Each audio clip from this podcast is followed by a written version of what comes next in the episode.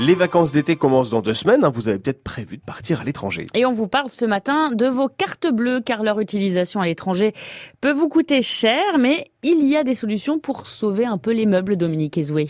Et pour parer à ces frais, le mieux c'est de s'organiser d'avance. Alors il y a une bonne nouvelle, si vous voyagez dans l'un des 19 pays de la zone euro, l'Union européenne a décidé que les frais doivent être les mêmes que ceux que prélève votre banque en France.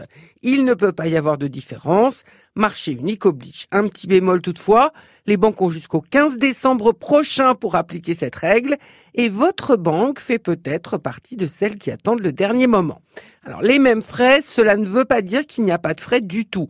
Par exemple, si votre banque vous fait payer les retraits dans d'autres distributeurs que les siens, vous payerez quand vous retirerez de l'argent à l'étranger. D'autant plus que les banques étrangères font souvent payer ce service de l'ordre de 3 euros par opération, plus quelquefois un petit pourcentage.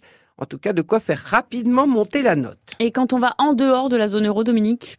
Alors, en plus de ce dont on vient de parler, il faudra ajouter le coût du change de la devise en euros. Et souvent, les banques prennent une commission fixe pour le retrait de 3 à 5 euros avec en plus parfois une commission variable sur le montant de votre retrait qui va de 2 à 3,5% du montant. Il faut donc limiter les retraits autant que possible. En revanche, il est moins coûteux de payer vos achats par carte.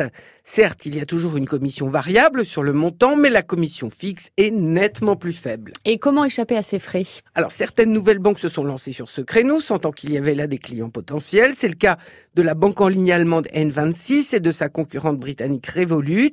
Mais il existe aussi une alternative française depuis peu.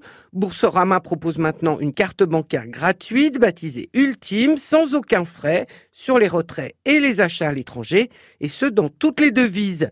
Pour bénéficier de cette carte, il n'y a aucune condition de revenu. Il faut juste l'utiliser au moins une fois par mois. Et toutes ces infos, vous les retrouvez comme tous les matins sur notre site francebleu.fr dans la rubrique Minute Conso.